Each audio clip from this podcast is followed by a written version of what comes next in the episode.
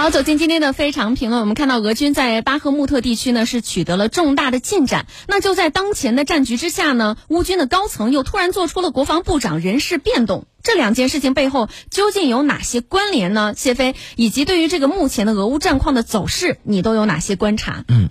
呃，应该说呢，当前乌克兰的战局呢是非常明显啊，就是围绕。在这个巴赫穆特地区，目前呢，俄罗斯的瓦格纳集团以及俄军部队呢，基本上已经包围了巴赫穆特。其实呢，美国一直在建议泽连斯基不要死守巴赫穆特呢，应该要保存生命。但是呢，泽连斯基出于各方面的考量啊，仍然在死守，导致乌克兰方面的伤亡越来越严重。呃，此外呢，乌克兰方面一直在放风说，在二月二十四号，也就是俄军发动特别军事行动一周年之际，或者之前吧，俄罗斯可能会从几个方面对乌克兰发动新的进攻。所以呢，目前这个形势非常值得关注。呃，同时呢，近期泽连斯基一直在主持乌克兰军的呃军政府和这个军队高层的这种反腐的行动，呃，而且呢是幅度比较大的。我们知道乌克兰的腐败呢是制度性的，是结构性的。为什么乌克兰不能像其他东欧的社会主义国家啊，不能像比如说这个波兰呢啊、波罗的海啊，包括罗马尼亚等国的这个一样加入欧盟呢？是因为这些国家已经符合了欧盟的条件，但是呢，乌克兰它并不符合，特别是在法律方面，跟这个欧盟的要求相距还是比较大的。那么在战争爆发之后呢，由于啊，呃，对于这个乌克兰这些腐败官员，简直是天赐良机。就为什么呢？因为当下战争最重要的、压倒一切的任务啊，是同时呢，乌克兰获得了大量的源源不绝的外援，既有军事物资，也有民用的这个物资，还有金钱。而对于这个，由于这个。战争期间，舆论和民众又没有办法去这个监督政府，更没有办法去监督军队的高层，结果就形成里边有很大的这个腐败的漏洞。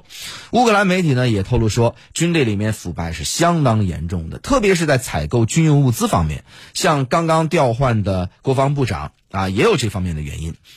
那么这个泽连斯基呢，一方面已经解除了一些官员的职责，但是呢，出于各方面的原因，他也没有把他们呢一撸到底。比方说，这国防部长呢，只是转任其他的职务，而没有把他从官场给赶出去。但是呢，另一方面，这个泽连斯基呢，也很明显要向民众表明，要向这个美国表明啊，他是有能力去反腐的，因为呢。不反腐的话，乌克兰的军队的作战就会受到很大影响。这也是当前啊泽连斯基面临的很重要的这么一个课题了。嗯，同时我们看到以色列前总理贝内特呢，去年三月访问俄罗斯，试图斡旋俄乌冲突。那贝内特近日在接受以色列媒体访问的相关视频，二月四号的时候在网上进行了一下发放。贝内特在视频当中忆述说呢，他当时知道泽连斯基受到的威胁，于是呢就问普京说有没有打算杀死泽连斯基。那普京当时回答称不会杀死泽连斯基。贝内特还要求他来保证，之后普京便重申不会杀死泽连斯基。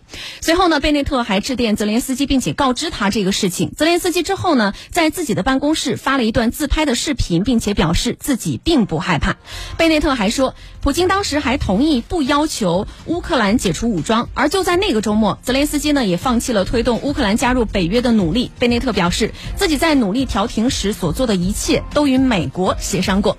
另外呢，德国总理舒尔茨近日在接受德国《星期日图片报》的采访时表示，普京在电话会谈当中没有威胁他本人或者是德国。